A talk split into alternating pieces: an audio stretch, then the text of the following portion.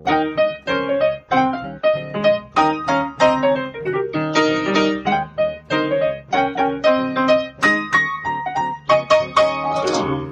und herzlich willkommen zu Was denkst du denn? Mein Name ist Nora Hespers Ich bin Rita Molzberger. und wir wünschen euch ein frohes, gesundes neues Jahr 2021. Wir haben es geschafft. Diese Jahreswende, die ich ja immer ein bisschen komisch finde, weil sie so, weil es so willkürlich irgendwie irgendwo reingeworfen ist. Ne? Jetzt wechselt einfach die Jahreszahl. Uh, Naja, ich fände es gut, wenn dann tatsächlich etwas irgendwie frühlingshafter würde oder so. Also wenn man das in den äußeren Bedingungen wiederfände. Ja, genau. Das, darüber habe ich nämlich neulich auch noch nachgedacht und dachte, ja, das wäre natürlich perfekt, wenn man es irgendwie so als Frühlingsfest machen würde. Hm. Aber gut, wir haben das eben jetzt und äh, Du kannst ja Kirchenjahr feiern oder sowas. Es gibt ja so unterschiedliche Jahre oder Nee, chinesisches Da Neujahr oder irgend irgendwelche anderen analytischen oder nicht analytischen Kategorien. ich sage einfach nur, mögen sich unsere Hoffnungen Ja, für das, Prost, was da Neujahr kommt, irgendwann. genau, erfüllen. Ja. Eure und unsere. Vielleicht am besten unsere. Dann seid ihr gut versorgt. Ja, genau. Starten wir doch gleich ein bisschen maternalistisch.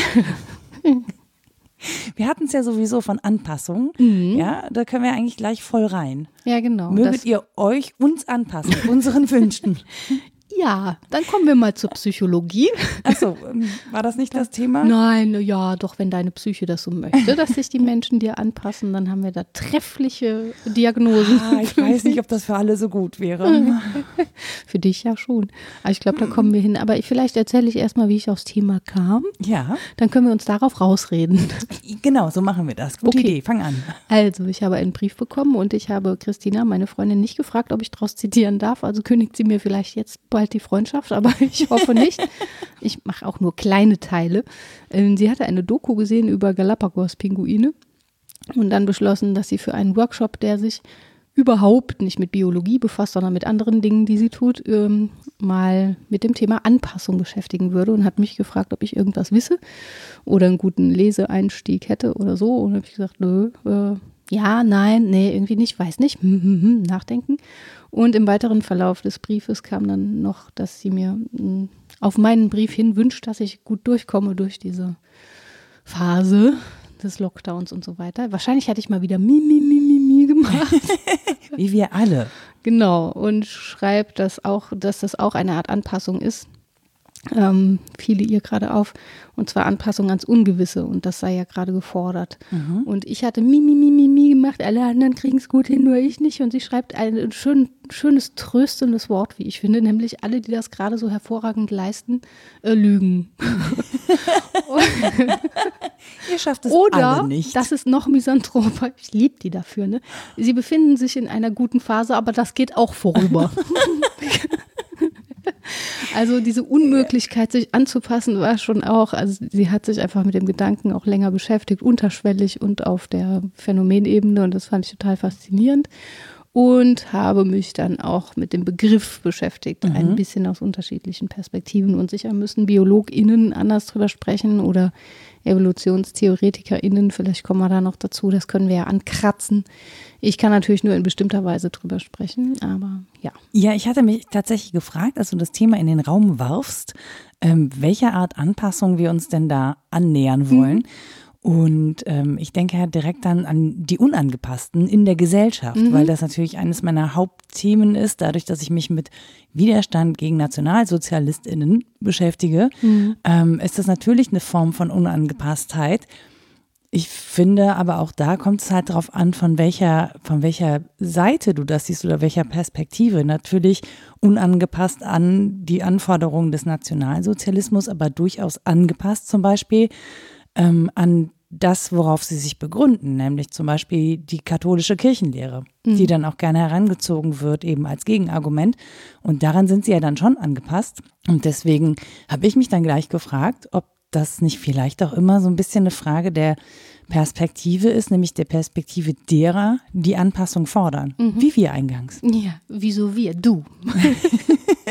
Bleiben wir mal korrekt hier. Wird sich gleich distanziert, weil ich Anpassung gefordert habe. Ich hätte das offeriert, äh, ehrlich ich, ich gesagt. fordere gleich noch ganz andere Dinge. Unterwerfung. Oh Gott, oh Gott. Nein.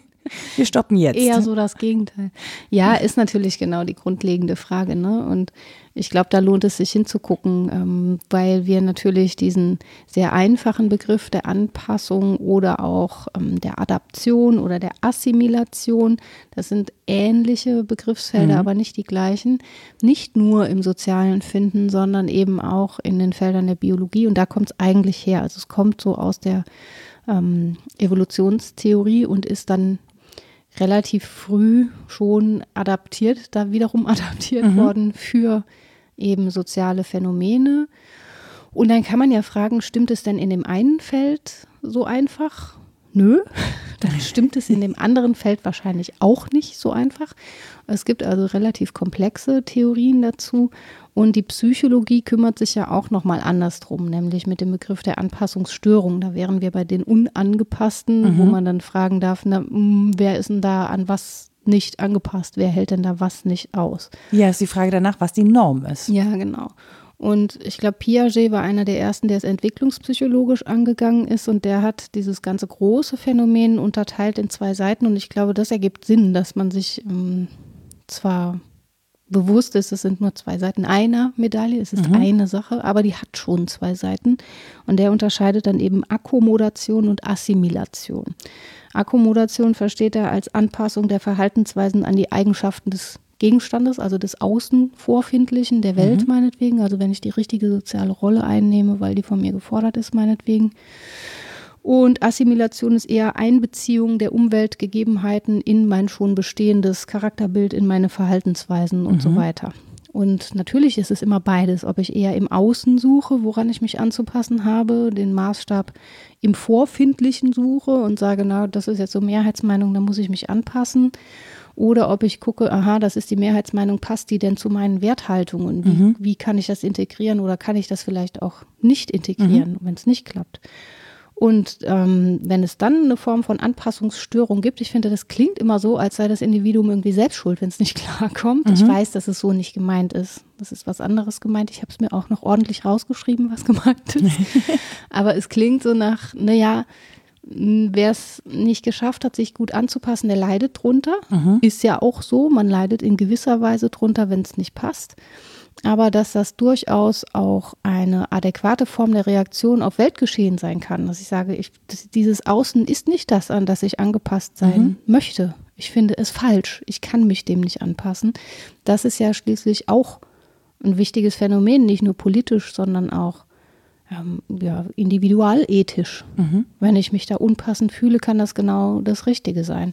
Und ich glaube, da sind wir so bei den Widerstandsmenschen, äh, die du genannt hast es geht halt nicht so ganz überein, diese Anpassungsdimension voll in ein Leben zu integrieren. Es kann sein, dass von meiner Rolle irgendwie was gefordert ist, das passt aber vielleicht dann mit meinen Normen und Werten nicht zusammen mhm. und dann wiederum nicht mit der Gruppe, in der ich mich bewege. Vielleicht komme ich sozial von ganz woanders her. Und diese Nichtpassungen kann man unterschiedlich gut aushalten.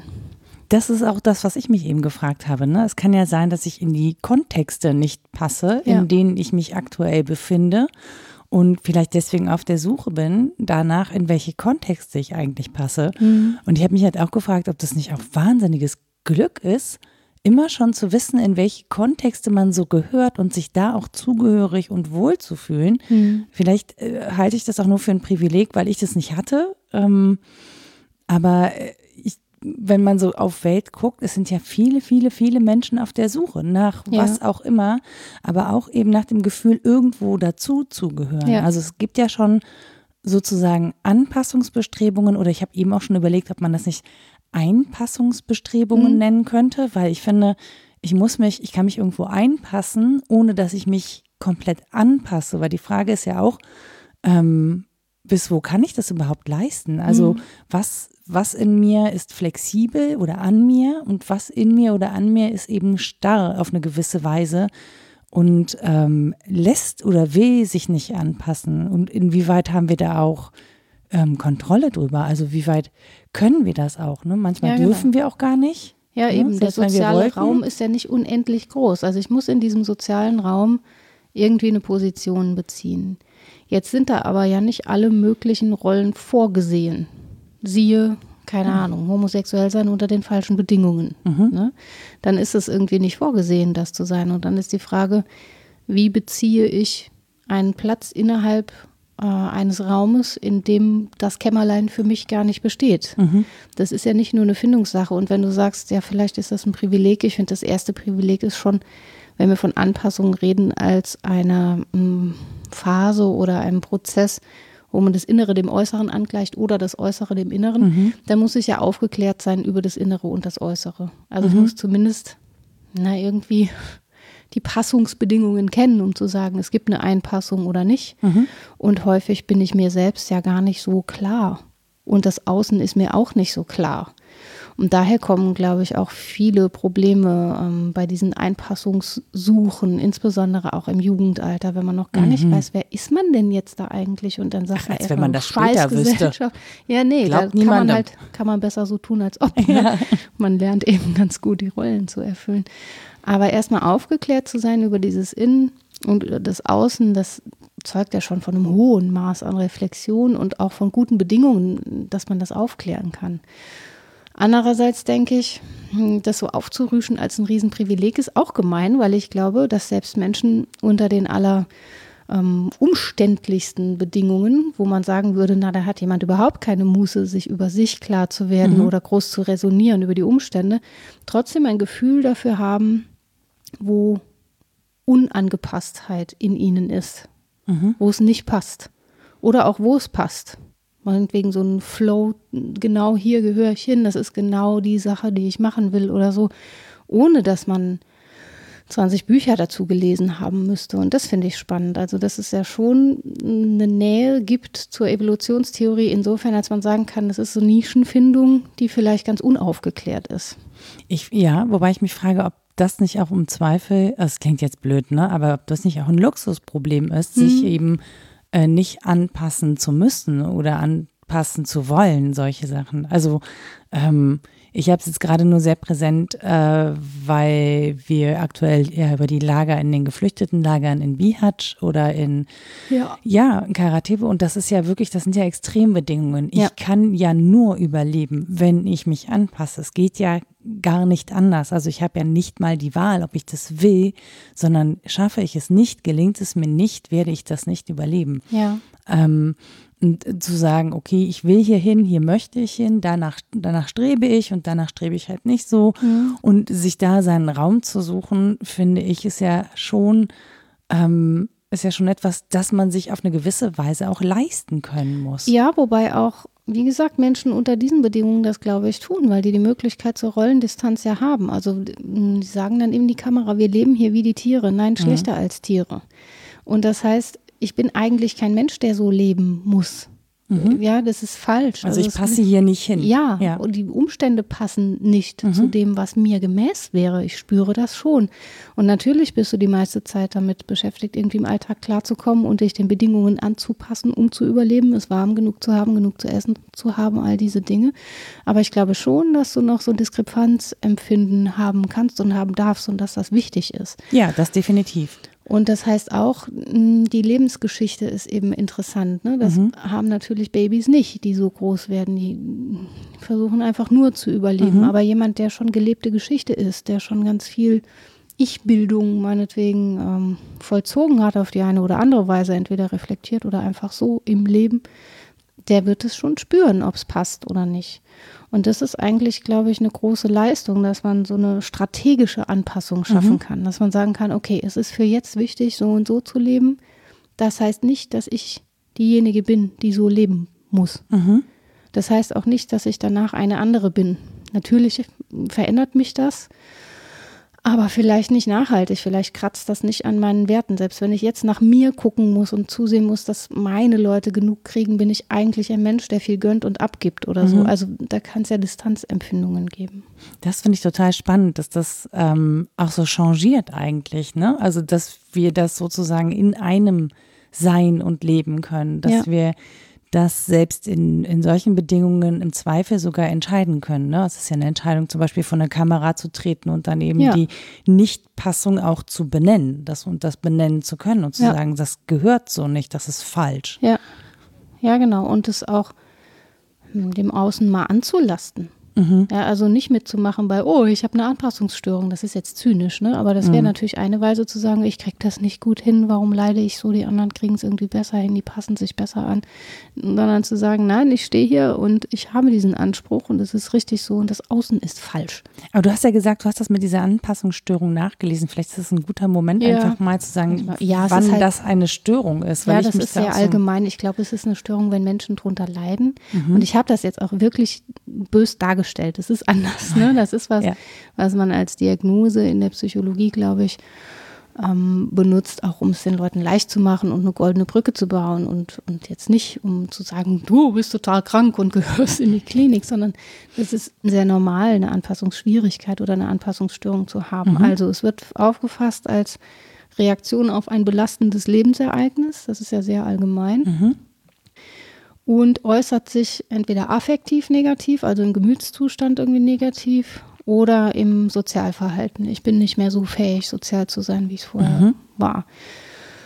Im Allgemeinen scheint es so zu sein, dass Menschen ähm, einen neu eingetretenen psychischen oder physischen Zustand nicht gut akzeptieren können, beziehungsweise sich der neuen Lebenssituation nicht adäquat anpassen. So, jetzt kann man sich fragen, was immer so radikal neu sein kann. Klar, wenn du irgendwie ein Bein verlierst beim Unfall, aber Altern kann auch sowas sein, was einem plötzlich auffällt, obwohl es die ganze Zeit schon passiert ist. Vor Corona hatte ich ja keine grauen Haare. Vor Corona war ich ja noch 26. ich auf einmal schlagartig. Plötzlich. Ich weiß auch nicht, wie das passiert ist. 80. Ja. Und das wird eben erlebt, da sind wir beim subjektiven Bedrängnis, also so, ah, was ist denn jetzt mit mir los? Oder man hat emotionale Beeinträchtigungen, äh, weiß ich nicht, ich kann nicht mehr weinen oder muss nur noch weinen, irgendwie so. Ähm, Einschränkungen der Sozialbeziehungen hatte ich schon gesagt oder auch der Leistungsfähigkeit. Und ja, wie gesagt, das ist natürlich ein weites, weites Spektrum. Aber ich finde spannend, dass sich das vor allen Dingen auf das Innen bezieht, weil Ja. ich dachte, Anpassungsstörung bezieht sich vor allen Dingen auf das Außen. Also Ja. ich kann mich nicht an, natürlich das, hat das auch was mit Außen zu tun, ne? aber ich kann mich gesellschaftlich nicht anpassen. Mhm. Und das therapieren zu wollen, finde ich zum Beispiel ein bisschen schräg. So So. hat man lange gemacht, ne?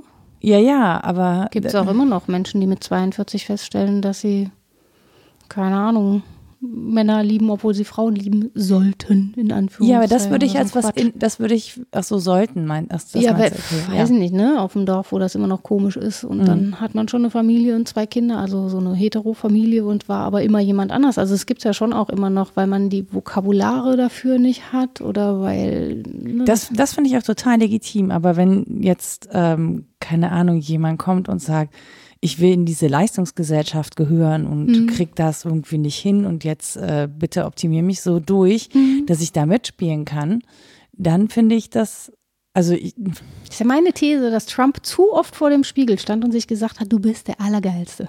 So, da ist das ein bisschen umgeschlagen in Megalomanie. ja, Aber eigentlich ist das was, was uns ständig gepredigt wird. Das sollen wir tun. Wir sollen uns so anlächeln und finden, dass wir die Geilsten sind und sollen das alles cool finden und so.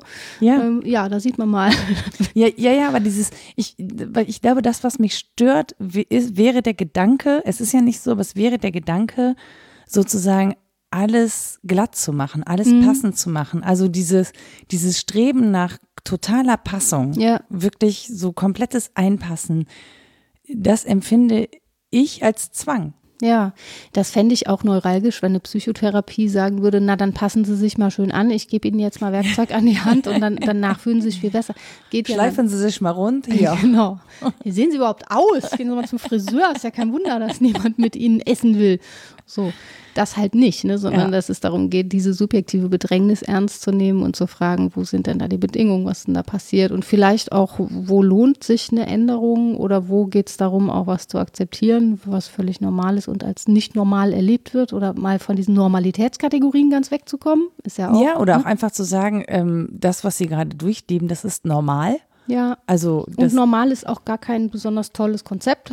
Also, nee, sondern das ist einfach eine Reaktion auf die Umstände. Mhm. So, das kann ja auch einfach sein, dass man glaubt, man müsse funktionieren, wenn Ja. ein Ereignis in ein Leben tritt Ja. und dann irgendwo hingeht, weil man eben nicht so funktioniert und dann erstmal der Druck rausgenommen wird, weil einem gesagt wird, ganz ehrlich, unter den Umständen würde ich auch nicht funktionieren. So wie Ja. eigentlich deine Brieffreundin Ja. das ja auch gesagt hat. Ne? Die Ja. lügen alle. Wenn die sagen, die kommen genau. super klar mit, dem, mit der Situation, die lügen halt Mich alle. hat das entlastet. Ich fand das therapeutisch sehr wirksam. Ja. Aber das ist ja ein interessanter Punkt, dass du auch sagst, ähm, ich kann das mal auffassen als Reaktion auf äußere Bedingungen. Mhm. Also sagen, ich reagiere sowieso nur auf dieses Außen und wenn das schwierig ist, kein Wunder, dass man dann dran scheitert. Aber das ist ja erstmal auch die grundlegende These, dass unser Großwerden und unsere Enkulturation im Prinzip solche Anpassungsleistungen bedeutet. Mhm. Also dass es Reaktionen auf ein Außen sind, unser Großwerden. Und ich glaube, das ist erstmal sehr naheliegend, dass man sagt, da ist ja schon so ganz viel, da ist die Familie, in die ich reingeboren werde, da sind die Umstände und so weiter. Und mein ganzes Aufwachsen ist eigentlich reinwachsen in diese Kultur, mich ihr anpassen, ihr ähnlich werden, einfügen und so weiter. Bei Kant in der Pädagogikvorlesung steht das schon in verschiedenen Stufen. Ne? Also das erste ist mal Disziplinierung, also zu schnallen, was man alles so nicht darf. Den Äh, Rohrstock. ja, so Ist einfach ist es nicht noch? gemeint. Aber also es ist eher, ja, bei Kant ist es so, dass es dann gerechtfertigt ist, wenn ich damit das Leben und die spätere Freiheit schütze. Also Mhm. ich sage immer, wenn du dem Kind verbietest, auf der inneren Kanalstraße zu spielen, dann ist das jetzt nicht böse, sondern ermöglicht ihm ein Weiterleben und mögliche Freiheitsgewinne. wenn du sagst, da mach, ja, totale Willensfreiheit, Willkürfreiheit ist halt auch nicht schön. Mhm. Ähm, und dann kommen ja so unterschiedliche Stufen auch des, des Kulturmenschwerdens und der Zivilisation. Aber das Oberste ist eben, sich selbst das Gesetz zu geben. Und das ist halt die Frage, da bist du dann nicht mehr angepasst an ein Außen, sondern sollst das in dir finden, dieses innere Gesetz qua Gedankenkraft. Aber ich finde, man darf das Empfinden gern dazu nehmen. Da wäre Kant jetzt dagegen. Aber ne, man, man findet das ähm, durch Innensicht, das innere moralische Gesetz bei ihm.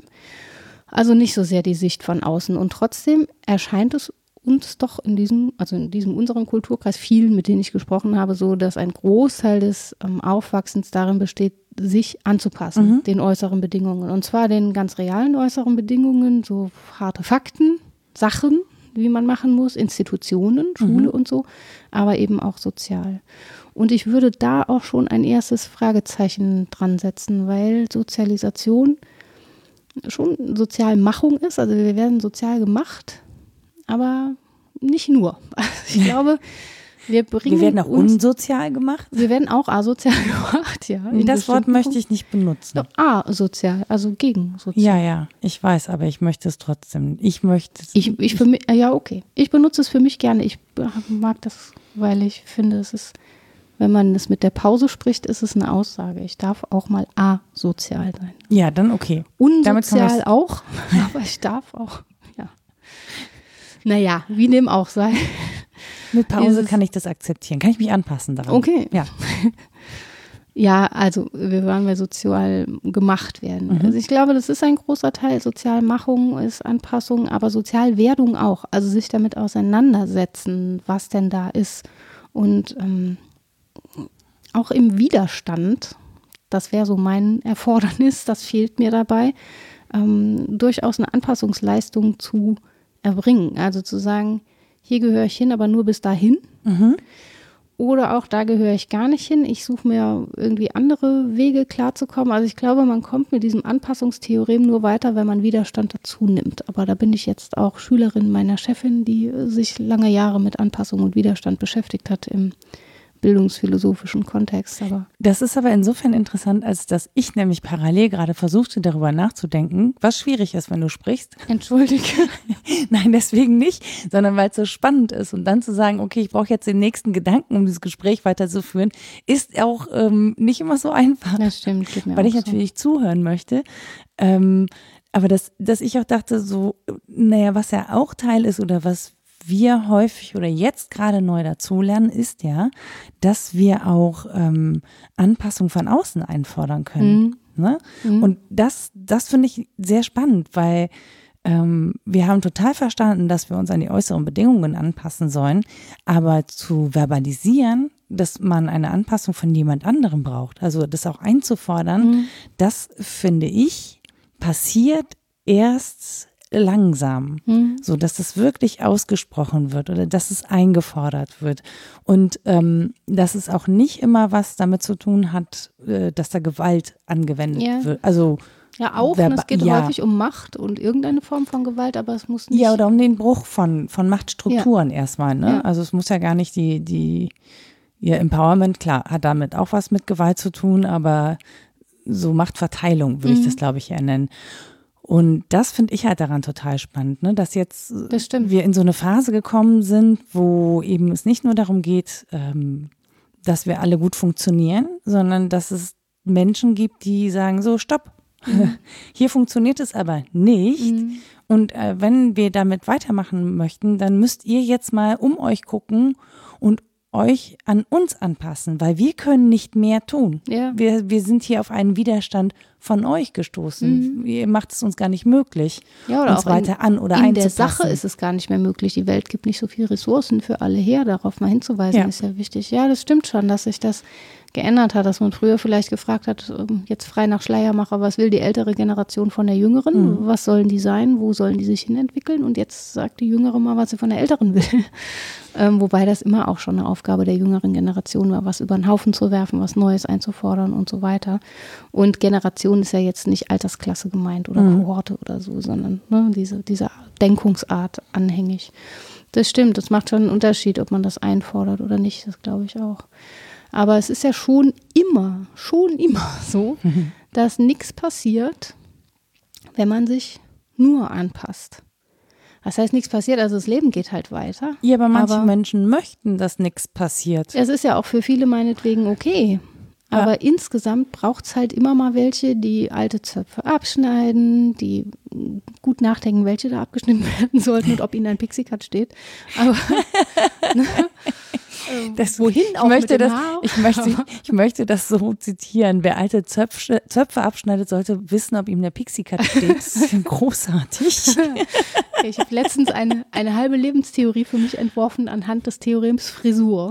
Ich, ich befinde mich im Status Übergangsfrisur. Man ist nicht mehr zufrieden und noch nicht zufrieden. Ähm, Beziehungen sind meistens Übergangsfrisuren, behaupte ich. Manchmal muss man nur Spitzen schneiden und schon ist wieder gut. Aber manchmal braucht man auch eine Radikalveränderung. Man kann sehr viel daran abbilden. Aber ja, insgesamt geht es um diese Überlegungen und Endlich haben wir hier auch mal über Frisuren gesprochen. ja, da kann ich lange. Nee, stimmt gar nicht. Ich könnte, aber es wäre nichts davon wahr, weil ich mich nicht auskenne. Haar, naja. Ähm, für den Bildungsgang ist es, glaube ich, immer schon eine entscheidende Kategorie gewesen, sowohl für den Einzelnen als auch gesamtgesellschaftlich. Also um nochmal mit dem langweiligen Höhlengleichnis von Platon zu kommen. Ich finde das ja nicht langweilig. Ich glaube, dass da, ja, nur weil ich das ständig zitiere und weil das auch alle tun und so, aber es bildet sich schon viel dran. Aber so diese Vorstellung, dass da unten welche sitzen in der Höhle und sehen irgendwie Schatten an der Wand und das ist ihnen angenehm, die zu sehen, weil man dann raten kann. Man weiß schon ungefähr, was als nächstes kommt und so weiter. Da will man gar nicht unbedingt raus. Das ändert sich nur, wenn da etwas passiert und jemand kommt und einen halb gewaltsam umdreht. Deswegen sage ich auch, ja, schon auch Gewalt und Machthabe und so, das steckt da schon auch drin. Kaum jemand kommt von selbst auf die Idee, oh, lass mal gucken, da ist bestimmt hinten was hinter uns. Weil alle sind ja auch zufrieden mit ihren Ratespielen. Es ist ja alles okay.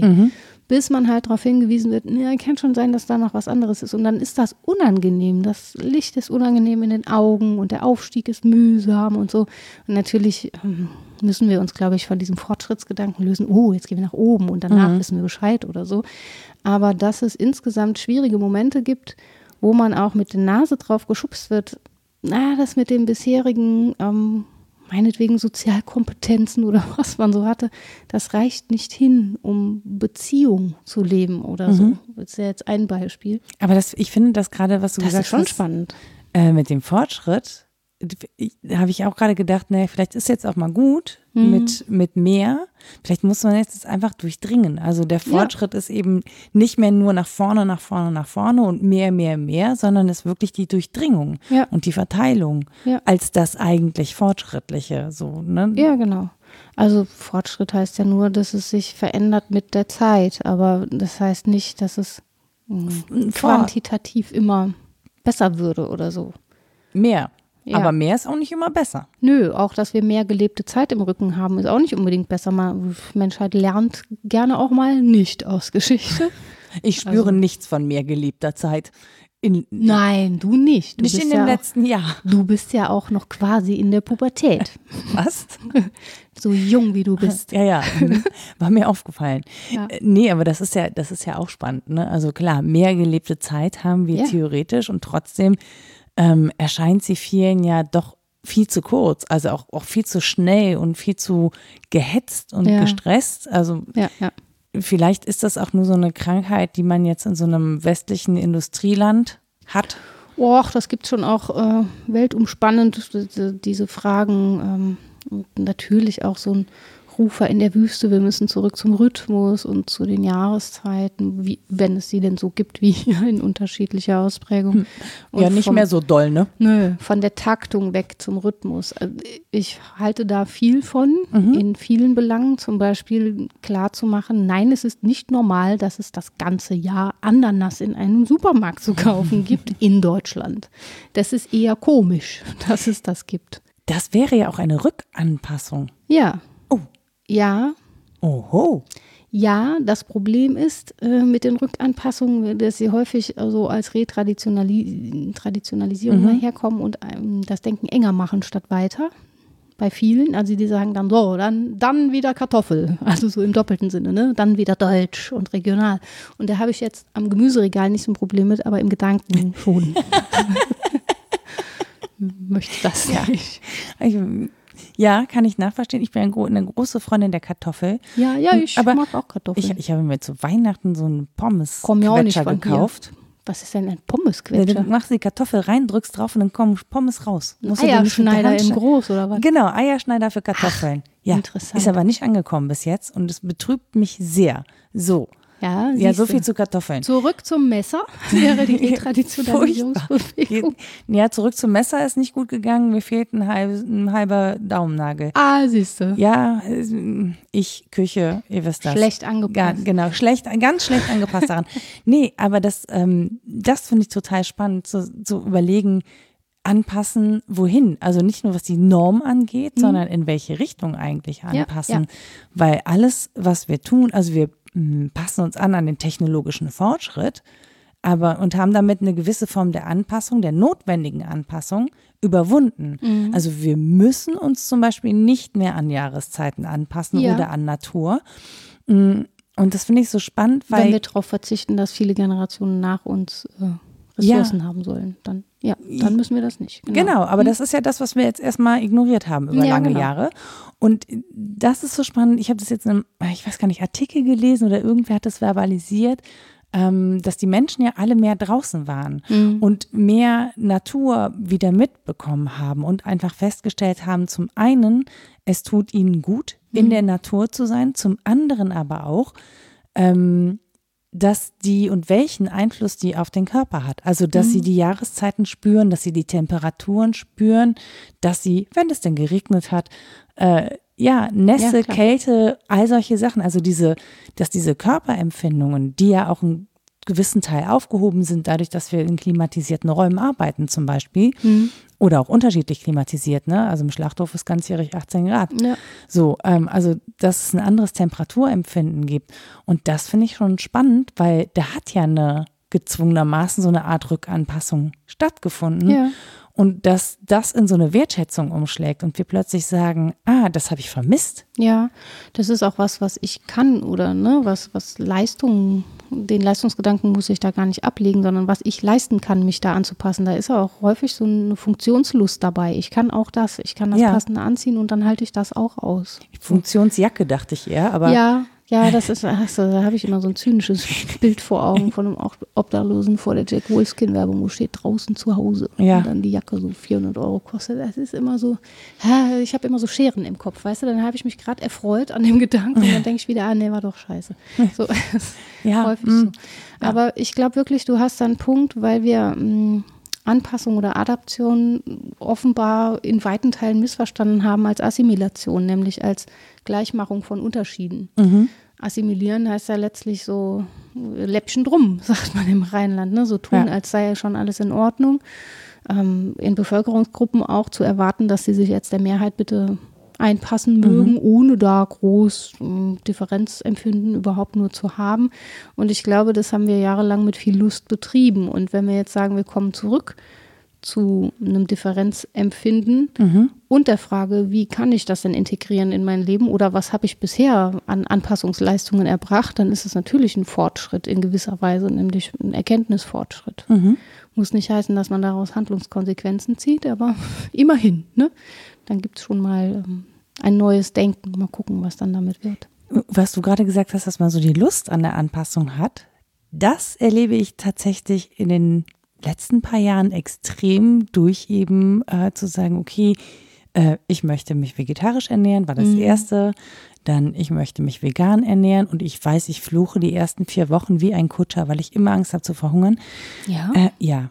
Wenn ich um, wenn ich Sachen umstellen das muss. Das hatte ich nicht, wenn du einen Sack Möhren hast, ist die Welt in Ordnung. Nicht ganz. Ja. Horst A. Zwiebel, Horst A. Essen, habe ich letztens gelesen. Fand ich auch sehr spannend. Okay. Ähm, weil Zwiebeln auch so ganz viele Mineralstoffe haben und gut gegen Husten sind, da soll man Zwiebelsuppe essen ja, ja. und nicht Hühnersuppe. Habe ich, ja, auch. ja, ich auch keine Ahnung. Gemacht. Wusste ich nicht. Fand, da wiederum ist es neu. ganz gut, dass man aufgefordert ist, so viel zu lüften. So viel dazu. Vielleicht auch eine Frage der Anpassung ja. des Verdauungssystems. ähm, nee, aber dann auch zu sagen, okay, ich möchte nicht mehr so viel Plastik benutzen. So, das heißt, da sind ja viele Anpassungsprozesse notwendig. Ja. Und da, daran aber auch eine Lust zu empfinden, zu sagen, okay, ich kann das leisten, leisten, ja, ja, ja so, das hat ja schon auch was. Und dabei so, naja, zumindest ein gutes Gefühl zu entwickeln und nicht auf die Idee zu kommen, das wäre jetzt Verzicht zum Beispiel ja. oder das wäre Zwang. Ja, ich glaube, das ist eine Dimension, die man oft nicht so auf dem Schirm hat. Wir sind bei Anpassung, Assimilation, Adaption häufig so im Sozialen. Mhm. Mm, also wir jetzt, die sich mit sowas befassen. Andere würden ganz anders denken. Wie gesagt, Biologinnen mm, denken anders über das Theorem, aber so wie wir sprechen, sind wir häufig im sozialen Feld mit mhm. unseren Gedanken. Was wir aber nicht so auf dem Schirm haben, ist Anpassung äh, in sachlicher Hinsicht. Mhm. Und darauf hebst du, glaube ich, ab, ne? dass wir auf ähm, Fakten uns berufen und unser Leben dann ändern. Also dass wir versuchen, irgendwie sachliche Anpassungen äh, zu schaffen, so im Sinne von äh, Argumentationsmethoden lernen, um sich auseinanderzusetzen mhm. oder die richtigen Schlüsse zu ziehen im eigenen Denken, dem nochmal neu auf die Schliche zu kommen. Und mh, mm, ja, das ist schon auch eine spannende Sache. Da habe ich ähm, einen langen Absatz drüber gefunden von äh, Mach, der sagt, es geht um Anpassung der Gedanken an die Tatsachen einerseits, mhm. aber auch Anpassung der Gedanken äh, aneinander. Und da habe ich lang drauf rumgekaut. Du siehst mich auch gerade ratlos. Ja. So, hä? Ich könnte jetzt lang zitieren, aber das mögen die Menschen gerne selber lesen. Das ist ja das, was, was man dann eigentlich tut, mhm. glaube ich. Beides. Also man versucht erstmal eine Tatsache als Tatsache zu nehmen, zu sagen, das ist aber wahr. Ne? mhm. Es ist wahr, zu viel Tierproduktion ist schlecht für die Umwelt, weil CO2-Ausstoß und so weiter und so fort. Methan und schlecht für die Tiere. Und genau. Ja, davon, da würden ja jetzt dann noch andere anders argumentieren. Wir bleiben mal so bei statistischen okay. Daten. Ja. Ich bin ja ganz bei dir und sagen, also ich mache Anpassung meiner Gedanken an die Tatsachen, dann denke ich jetzt nicht mehr so, weil ich ja die Tatsachen sind nun mal anders und so. Jetzt passen sich ja aber auch die Gedanken aneinander an. Da mhm. folgt ja was draus für mhm. meine anderen Gedanken, mhm. nämlich zum Beispiel, dass ich dann sehr schnell aufs Tierleid komme. Mich frage, hm, da gibt es doch Zusammenhänge oder so. Ne? Also mhm. nicht nur auf der Faktenebene bleibe, sondern dass das auch mein Denken dann wiederum in anderen Bezügen ändert. Ich mhm. finde auf einmal Menschen nicht mehr so cool, wenn die sich die Haxe mir gegenüber reinziehen, wo es mir vorher egal war, weil mhm. die jetzt nicht mehr Rücksicht auf mich nehmen, weil ich mich doch entschlossen habe, anders zu leben und so. Also es verändert mich insgesamt und das finde ich so spannend. Witzig, hab, da habe ich, ähm, ich habe jetzt gerade parallel den Widerspruch zu, bei mir darf jeder seine Haxe essen, wie, wie er oder sie will, ja? Ja. Ja, doch. Ja. Ja. Also ich kann akzeptieren, dass andere Menschen diese Prozesse nicht durchmachen. Mhm. Ähm, man darf dann halt nur nicht versuchen, mit mir darüber zu diskutieren. Mhm. Weil dann bekommt man zu hören, was ich darüber denke. Und ich, das, ja, das ich würde behaupten, dass gut. es mir anders auffällt als früher, wobei ich das schon immer irgendwie so ein bisschen fies fand. Aber nee, ich habe auch noch nie Menschen da irgendwie gemaßregelt oder so. Aber ich, ich habe Menschen ja geärgert, die vegetarisch gelebt haben vorher, ja. ne? Also zu Recht, ne?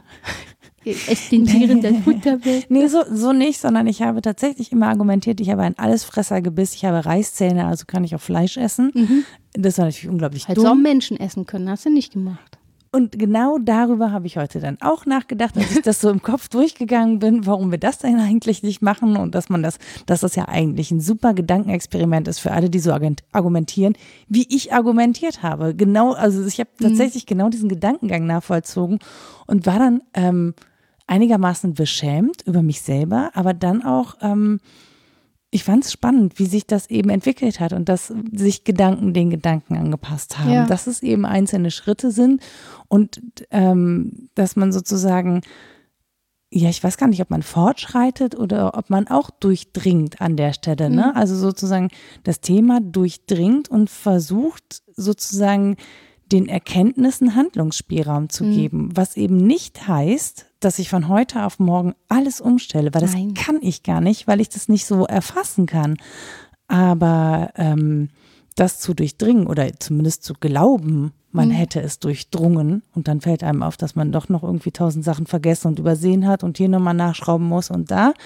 Ähm, aber das finde ich an und für sich spannend. Also ich Ja. finde es total spannend, mich auf einen Weg zu begeben und dann rechts und links zu sehen, oh, ein Butterblümchen und da wächst auch noch was. Huch, wie sieht das denn aus? Äh, das riecht nicht gut oder oh, das schmeckt total super. Ich Ähm.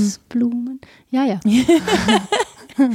Ja, aber das ist so, ich habe da auch, ich habe da einfach wirklich Spaß dran. Das klingt total bescheuert, Ja. weil so viele Leute das als Verzicht sehen. Na, du bist halt diejenige, die im Höhlengleichnis rauskrabbelt und nicht wieder rein will. Ja, aber ich glaube, mich musste man gar nicht gewaltsam umdrehen, sondern ich wollte immer schon eher rauskrabbeln. Ja, Und dann haben alle gesagt, oh, bleib doch sitzen, ist doch voll gemütlich hier, du bist so, sei doch mal gemütlich. Ich glaube, ich hocke gerade unter anderen, die irgendwo auf eine Wand starren. Das ist mein Grundgefühl. Ich glaube nicht, dass ich an Komplexität zugewinne. Ich hoffe das die ganze Zeit, aber ich glaube, ich werde, ich verarsche mich nur anders. Ja, ich habe die Weil- anderen nicht gesehen, die neben mir auch alle krabbeln, weißt du? Ja, genau. Ich bin die Einzige, die rausgekrabbelt Crab ist. Hä, wo kommst du denn Das her? musst du als Ja, ja. Feministin aber ja eigentlich gut kennen. Ne? Raus, raus. Naja, aber du stehst, hier. du stehst dann draußen und denkst, hä, wo kommt ihr denn her? Was, ihr seid auch alle Ih, rausgekrabbelt? der Eimer war pink. Das habe ich von innen gar nicht gesehen. Ich möchte wieder rein. Ja, das äh, fand ich auch. Man geht dann so lange mit und denkt, ja, ja, Anpassung der Gedanken an die Tatsachen und aneinander klingt gut. Und dann lese ich weiter bei Mach und denke, ja, ich habe ein doofes Gefühl, nämlich, dass das alles nicht so einfach ist. Und dann sagt er im nächsten Satz, so einfach ist das aber alles nicht. Ja, genau. Weil es natürlich nicht so ist, dass es mir äußerliche Tatsachen gäbe und mir innerliche Gedanken. Dieses, das Innere passt sich dem Äußeren an oder das Äußere wird ins Innere integriert. Das sind schon Hinsichten, die wichtig sind bei Anpassung. Aber ich kann natürlich dieses Innen und Außen nicht analytisch trennscharf unterscheiden. Wie soll Nee. das machen? Weil ich ja nur mit meinen Augen und meinem Gedankengut auf die Welt blicke. So. Aber ich, ich glaube, solange man das bewusst hat, dass dem so ist, ist es immer noch schwer erträglich, dass die anderen das nicht haben. Ähm, aber es ist erträglich. Ja. Unerträglich wird es, glaube ich, dann, wenn du die ganze Zeit da sitzt und dir die Hand vor den Kopf schlägst mm, und denkst, boah, wie dumm sind die eigentlich alle? Ja, aber auch, ja, ja, dann sagst du dir ja auch gerne, was bin ich schlau, ne? Was bin ich unangepasst? Ja, ja, das ist Och, ja- was bin ich ja. widerständig. Ja. Und Hör mal. Aber so herrlich war ich wieder dagegen, den ganzen Tag. Und das ist ja dann auch wieder peinlich. Also der Anpassung nicht das Wort reden zu wollen, ist auch so ein Impuls von mir. Wie gesagt, Anpassung und Widerstand, aber ich glaube, es ergibt nur Sinn, wenn man es wirklich zusammendenkt. Und ich halte das für verfehlt, wenn man sagt, die Anpassung ist die Konformität und der Widerstand ist so Devianz. Das wird häufig so behandelt, ne? wenn du irgendwie nicht reinpasst. Und Das wäre aber auch doch sehr holzschnittartig. So Ja. ist ja niemand von uns, oder?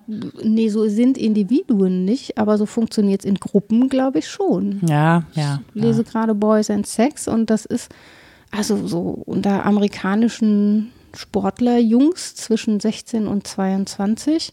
Da versuch mal, dich irgendwie unangepasst zu äußern in der Footballkabine. Läuft nicht. Ne? Immer noch schwierig, weil das dann so, sei keine Pussy. Das, so läuft das. Und natürlich ist es holzschnittartig, aber das eine ist dazu zu gehören, das andere ist nicht dazu zu gehören. Und das ist uns ja, wie du schon sagtest, das ist uns ein inneres Lebensbedürfnis. Wir brauchen Zugehörigkeit. Und dann passen wir uns entweder an oder ganz viele ähm, haben dann berichtet, dass sie einfach das Team verlassen haben oder Schule gewechselt und dann gar keinen Sport mehr gemacht hatten, obwohl sie Bock auf Sport hatten. Was auch schlimm ist, ne? wenn man das ähm, nicht so ineinander kriegt, das Innere und das Äußere und auch nicht mehr weiß, wo die Trennlinien laufen, aber es fühlt sich auf jeden Fall scheiße an. Deswegen ist, ja, deswegen ist es ja schön, dann erwachsen zu sein irgendwann und sich seine Bezüge selber aussuchen zu können und nicht mehr an die, also wenn es denn einigermaßen gut läuft, Mhm. muss ja auch nicht sein, ne? Aber dann ähm, irgendwann Kann ich mich zumindest. ja immer noch über die verpasste Jugend grämen. Ja, aber du könntest dann, also du kannst, du hast ja zumindest die Chance im Zweifel, also ne, wenn es jobmäßig irgendwie machbar ist, Ja. und ich weiß, das ist in den USA und vielen anderen Ländern auch nicht immer möglich, aber dieses Umfeld dann zu verlassen. Klar, So. klar. Also, auch das privilegierte Brille, ne? Ich Ja, kann ja. mich bilden und so weiter. Ich habe Geld, das gehört alles dazu. Ohne dem geht's nicht. Ja. Ne, wenn ich in Indien in einem kleinen Dorf lebe, da wo Menschen alle auch noch sehr voneinander abhängig sind und von der Dorfgemeinschaft, ähm, dann gehe ich nicht einfach raus. Ja, klar. Und jetzt kann man das auch als große multikulturelle Anpassungsleistung sozusagen. Es ist ja auch gar nicht- Menschen leben auf der Welt Genau. so unterschiedlich und dann sind wir wieder bei, irgendwie sind wir dann doch alle nur Galapagos-Pinguine. Ich kann mir auch da meine Inseln schaffen. Also Ja. das sagt ja auch niemand, dass deswegen die Leute da alle unglücklich sind und es sozusagen nur im Fortschritt dieses Glück gibt, sondern ähm, ich muss einfach kreativ werden, wenn ich mir meine Inseln schaffen möchte. Und das Leute, finde ich, sind unglaublich kreativ, wenn es genau darum geht, dass sie eben nicht aus den Bezügen rauskommen, in denen sie Ja. leben, sich aber Inseln schaffen müssen, um da in diesen kleinen Bezügen unangepasst zu sein. Mhm. Ja, und häufig klappt es dann ja tatsächlich auch, dass das Bild sich erweitert und man irgendwie so eine Akzeptanz findet, die vorher gar nicht sein konnte, weil es Ja. dieses Bild nicht gab. Ja. Mm, Was viele frühe Theorien nicht so richtig auf dem Zettel hatten, war die Dimension des Sozialen. Also dann hat man schon hingeguckt, wie Einzelne oder wie das Individuum sich hervorbringt in Anpassung oder im Widerstand zum Äußeren.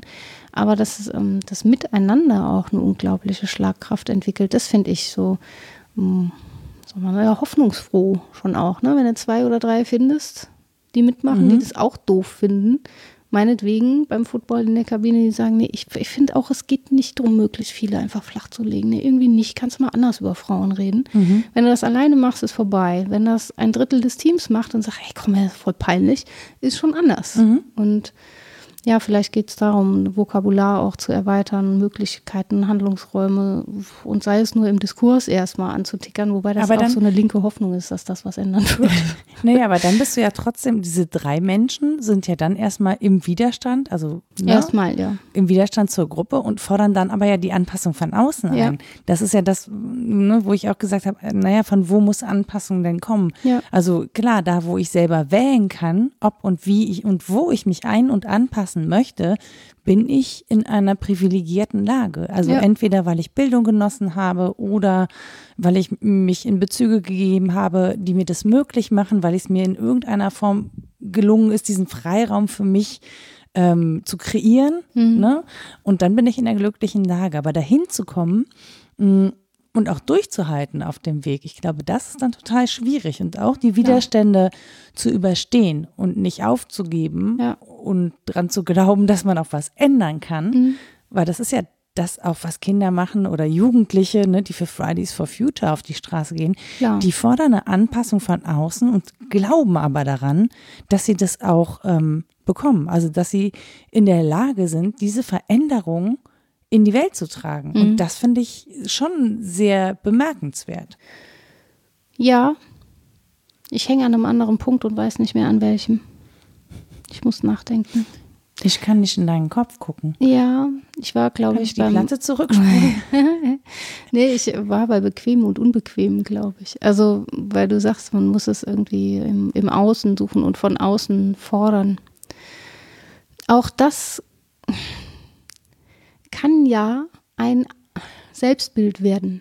Mhm, Ne, wir hatten es Ja. schon mal vom Kritikäffchen, als dass ich mich auch verstanden habe. Also so eine Zugehörigkeit. Ich melde mich. Ja, eine Zugehörigkeit bei denen zu finden, die aber laut dagegen sind.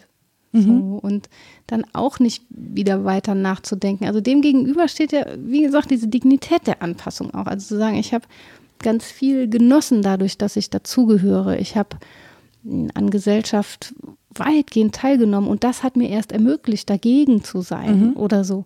Das Mhm. weißt ja auch nicht, wogegen du sein willst und Genau, warum. man muss das ja auch kennen. Das, das ist, glaube ich, eine Sache, die wir auch im Hinblick auf diese Individualität und Sozialität gerne übersehen, dass wir, ich zitiere es so oft, aber es stimmt einfach immer noch aus dem Leben des Brian, wo er sagt, geht weg, die ihm so folgen, diese große Mhm. Masse, geht weg. ihr seid alle Individuen. Wir sind alle Individuen. Und einer sagt, ich nicht. Und ich glaube, an an, das ist echt so das Paradox der Sache, ne? uns das so aufzuerlegen und zu sagen, so, klar, du kannst Anpassungsschwierigkeiten haben, aber dann guck doch mal dahin und forder vom Außen, dass es sich anpassen soll an deine individuellen Bedürfnisse und so. Aber ja, was denn, wenn ich gar nicht weiß, wer denn ich eigentlich bin, wer da spricht und was das soll? Und wenn ich auch Aber gerne konform gehe oder so. Aber guck, mal, wenn ich jetzt überlege, ähm, ich gucke mich um, ich finde, wir produzieren zu viel Müll. Hm. Muss ich dann wissen, wer ich bin, um zu sagen, ich möchte nicht, dass die Welt so aussieht? Nö, erstmal kannst du natürlich Anpassungen dieses Faktums, ähm, aber das, wie eben gesagt, ich glaube, dass das an dir was ändern wird und dass du diese Veränderung wahrnehmen wirst. Genau, aber dafür, selbst wenn, ich, wenn das, was, was mich ausmacht, ähm, sich verändert, muss ich dann immer noch nicht wissen, wer ich bin. Nö, das kannst du ja auch nie. Man bleibt sich ja so angenehm undurchsichtig. Naja, auch deswegen. Aber im Gedanken machen ist ja schon ein Ich. Das finde ich so fies, wenn auch Leute immer diese Frage, was würden deine Freunde über dich sagen? Ich hoffe, meine Freunde würden sagen, was für eine Scheißfrage. Weil das natürlich Quatsch ist, sich festlegen zu wollen auf, äh, weiß ich nicht, fünf tolle Eigenschaftsbeschreibungen, äh, die jetzt mich ausmachen würden. Individuum est ineffabile, das ist unbeschreiblich. Ich bin auch nicht in meinen Handlungen Ding festzumachen und nicht in meinen Werthaltungen. Ich komme ja selber nicht auf die Schliche, auch in meinen und dann haben wir Frauen nicht. ja auch noch Hormone. Ach, die, ja, die kann man vielleicht noch dingfest machen. Aber verlassen kann man sich auf die nicht. Nein, no, no, die sind halt verlässlich, unverlässlich, finde Ja. ich. ja, da ist eben so Männer viel. haben das übrigens auch. Fühlt ich auch euch schon mal gelesen. übergangen. Ja, Verrückt. ja. Ihr habt es auch. es, das soll es geben, Ja. tatsächlich. Ja, ja. Und auch nicht binär. Also Hormone sind an vielen, vielen Dingen im menschlichen Körper beteiligt. Sie beeinflussen uns alle. Ja, Verrückterweise. ja, ja. Ja, und ähm, natürlich muss ich mich nicht und kann ich mich nicht voll kennen, aber ich denke schon, dass man an sich, wie gesagt, auf die eine oder andere Weise Passungen, Einpassungen, Unpassungen ähm, wahrnimmt. Wo es gut klappt, wo es nicht gut klappt, wo ich Schmerz empfinde auf psychische oder physische Art. Das kann schon sein. Und dann ähm, möchte ich mich vielleicht gern dingfest machen lassen und sagen, ich bin aber eine, die so und so ist und damit bin ich fertig und das klappt ja aber leider nie.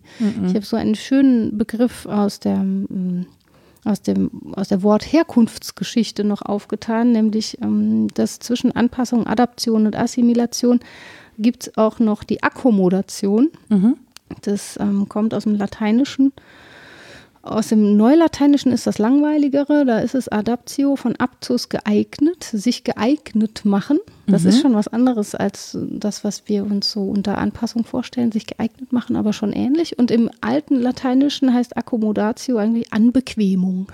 Anbequemung. Und Anbequemung ist ein guter Begriff, finde ich, für Anpassung. Man macht es sich schon auch gemütlich, aber in es seiner eigenen nicht, Höhle. Ja, Mit einem eigenen Feuer. genau.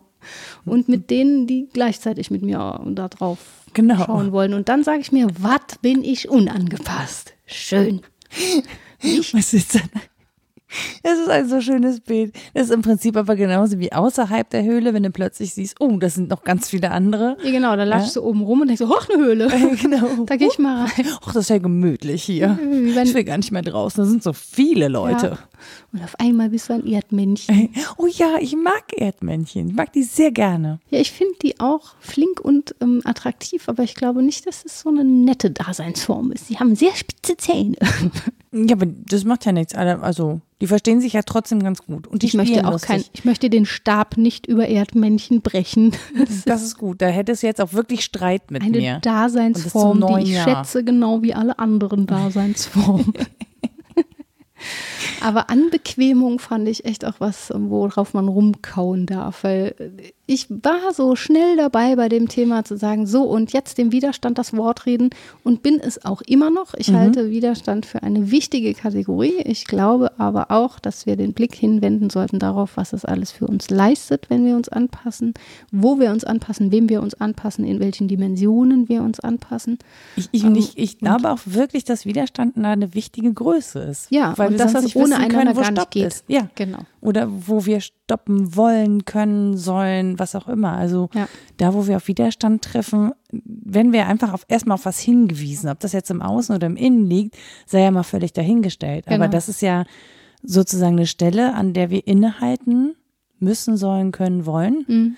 um dann uns das Ganze anzugucken und zu fragen, bin ich hier eigentlich noch richtig? Mhm. Bin ich auf dem richtigen Weg? Will ich das? Will ich das nicht? Muss ich das? Ich bin ich gespannt, ob das passiert jetzt mit den ganzen angeblich neuen Bedingungen, weil das wäre ja jetzt eine klassische Phase, ne? So ein Lockdown oder auch die ganze Pandemie wäre eigentlich eine klassische Phase für so äh, Neubesinnung. Hat man am Anfang ja auch geglaubt und dann haben alle gesagt, yay, Entschleunigung und so.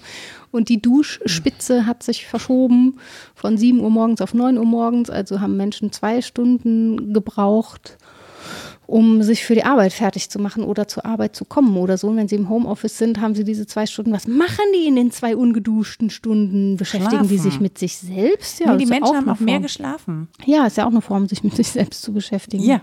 Schlafen lernen.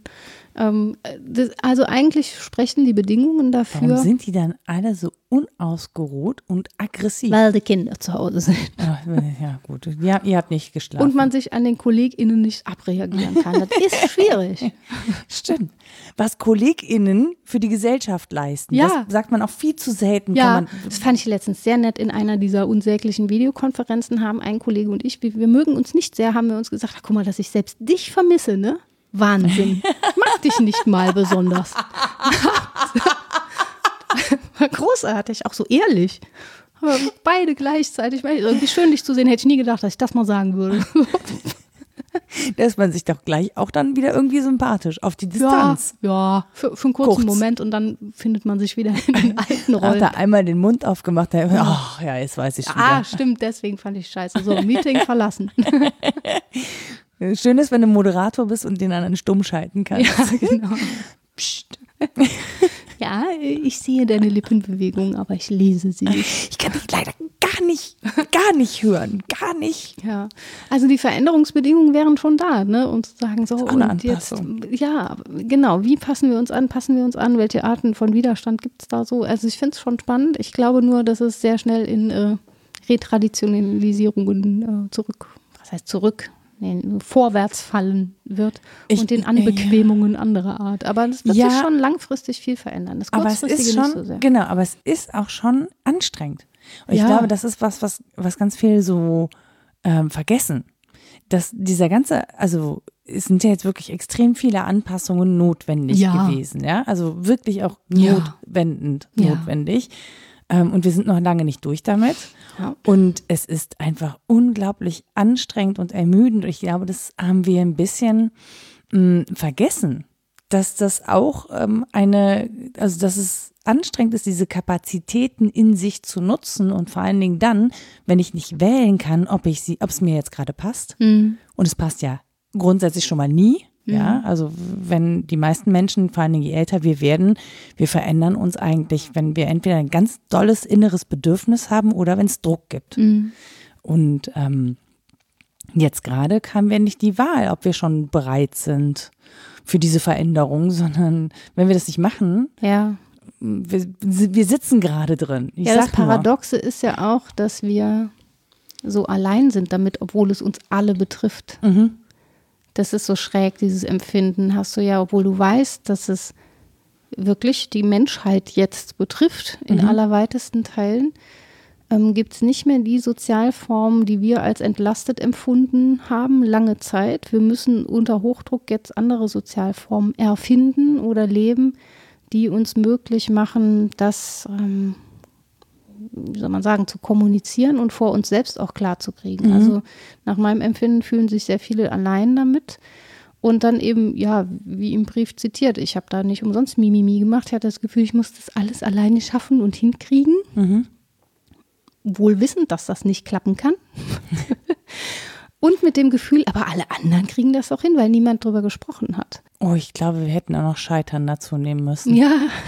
Also Scheitern. ernsthaft, Ja, Anpassung und klar. Scheitern, Widerstand, also der, der Widerstand kommt ja, glaube ich, durch, oder im Scheitern erleben wir den Widerstand Ja, im Zweifel. Mhm. Ähm, und ich glaube, dass das ein wichtiger Faktor ist, dass wir eben den Austausch nicht mehr finden. Also wir finden ganz viele Informationen, wir finden das Senden, ne? also viele senden das und dann kann ich feststellen, ich bin nicht alleine, aber den ungezwungenen Austausch und dann kommen da ja noch diese Zwischentöne dazu. Also ähm, keine Ahnung, das kann ja einfach sein, du erzählst was und du siehst im anderen, in der anderen, dass sich was bewegt, dass Ja. das resoniert und so. Und ich, ich glaube schon, dass das fehlt. Ich glaube auch, dass dann Händedruck und eine Umarmung fehlen in, in Ja. Zweifel, ne? Wenn du jemand vor dir hast und dem steigen bei irgendeinem Wort die Tränen in die Augen, dann nimmst du dir normalerweise den Arm und sagst auch nichts mehr oder so. Oder redest, wenn es gefordert ist. Ist jetzt alles nicht. Also diese entlastenden Es ist Momente. alles nicht so schlimm.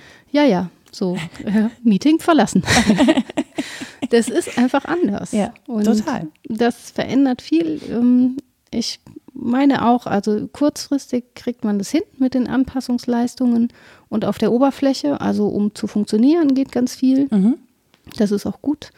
Aber die langfristigen Änderungen, positiv wie negativ, würde ich gar nicht werten, aber die ähm, äh, unterschätzen wir noch, meine ich. Ja, äh, wir stecken ja mittendrin. Das finde ich ja so spannend. Ne? Also Mhm, ähm, gerade wenn man sich mit so historischen Sachen beschäftigt. Das finde ich aber immer. Ich würde so Ja. gern in 300 Jahren auf unsere Zeit zurückgucken. äh, Nee, ich nicht. Doch, ich schon. Ich fände die alle auch in 300 Jahren noch doof bestimmt. Alle? Alle. Dich aber nicht. Wäre, mh, doch, dann besonders mit der Erfahrung. Aber ich stelle mir dann so vor, dass Menschen vor Schautafeln stehen und denken, das haben die zugelassen. Massentierhaltung, warum? Die waren doch angeblich so aufgeklärt oder was? Die haben Frauen und Männer nur unterschiedlich bezahlt. Das ist ja schräg. Gekleidet? Warum?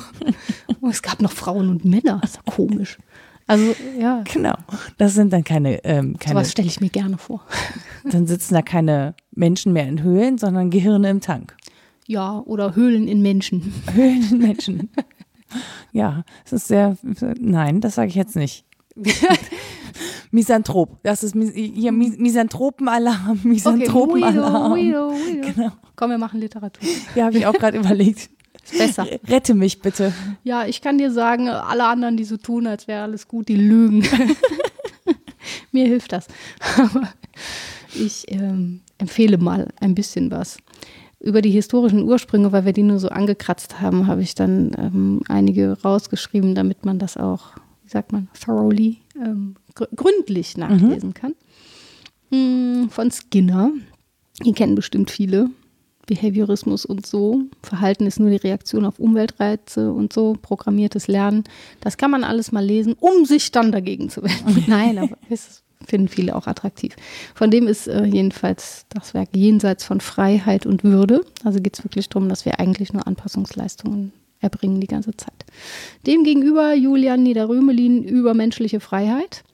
Das sind fünf Essays. Ich gebe zu, die sind so ein bisschen aneinander und nicht ganz äh, gut ineinander, sondern aneinander. Aber ich finde, es lohnt, weil er vor allen Dingen die These vertritt, dass Naturalismus und Utilitarismus doch ein bisschen zu blind sind für die Feinheiten menschlicher Freiheit. Also, dass sie so ähm, alles über einen Kamm scheren, aber nicht sehen, wo menschliche Freiheit sich noch überall zeigt.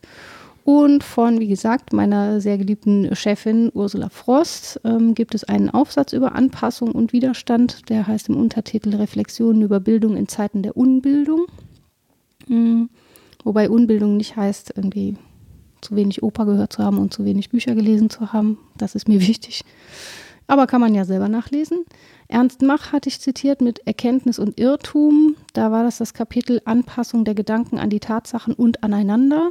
Das ist auch online verfügbar, kann man über ceno.org nachlesen.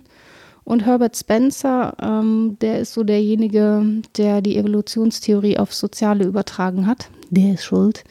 Ähm, und zwar in, das ist ein Riesenwerksystem der synthetischen Philosophie, vor allen Dingen in Band 6, 7 und 8. Da kann man so ein bisschen rumlesen, wenn man das in der Bibliothek mal findet.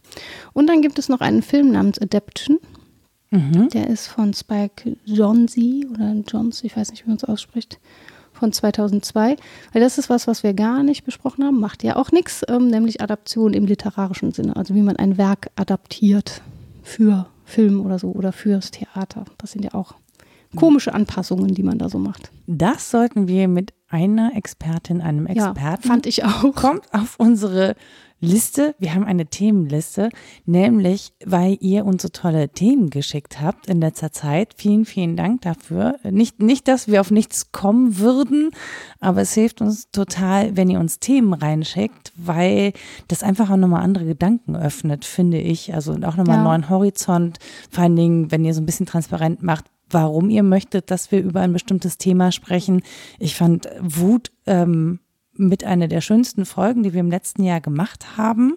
Äh, und wir haben sehr viel gelacht dabei, was völlig unangemessen ist. Ja, Entschuldigung dafür nochmal. Nein, nein, gar nicht. Aber es, es, es, kam zum einen gut an und zum anderen ist es von außen betrachtet ja auch wirklich einfach absurd. Und das sieht uns ja schon so ein bisschen, ne? die absurden Themen. Ja, das stimmt. Und wenn ihr uns auch ein Thema vorschlagen möchtet, dann könnt ihr das tun. Ihr könnt uns eine Mail schreiben an rita etwas denkst du denn.de oder Nora etwas denkst du denn.de. Ich sage gleich, ähm, auch, auch wir sind im Corona. Äh, wir antworten oft nicht zügig aber wir machen dann einfach eine Folge. Deswegen sagt uns doch am besten direkt noch Bescheid, ob wir daraus zitieren dürfen, aus dem, was ihr uns vorschlagt und ob wir eure Namen nennen dürfen, ob Vorname, Nachname. Wir machen das auch gerne anonym. Das entscheidet völlig ihr, was wir daraus ähm, zitieren und machen und was Außer nicht. ihr seid meine Freundin und schreibt mir einen Brief. Ja, dann habt ihr Pech gehabt. Wenn ihr Ritas Freundin seid, habt ihr. Ähm, ich leiste gleich ab, bitte. Macht das. Ihr findet uns aber auch bei Twitter unter wddd-podcast. Ihr könnt uns Kommentare da lassen auf unserer Website www.wasdenkstudenn.de. Wir haben eine Facebook-Seite und wenn ihr große Lust habt, dann dürft ihr diesen Podcast auch bewerten, da wo man Podcast-Bewertungen da lassen kann, zum Beispiel im Apple Podcast Store. Wir nehmen gerne fünf Sternchen ähm, oder einen kleinen Kommentar. Das hilft anderen Menschen rauszufinden, ob sie nicht auch Bock haben, unseren Podcast zu hören.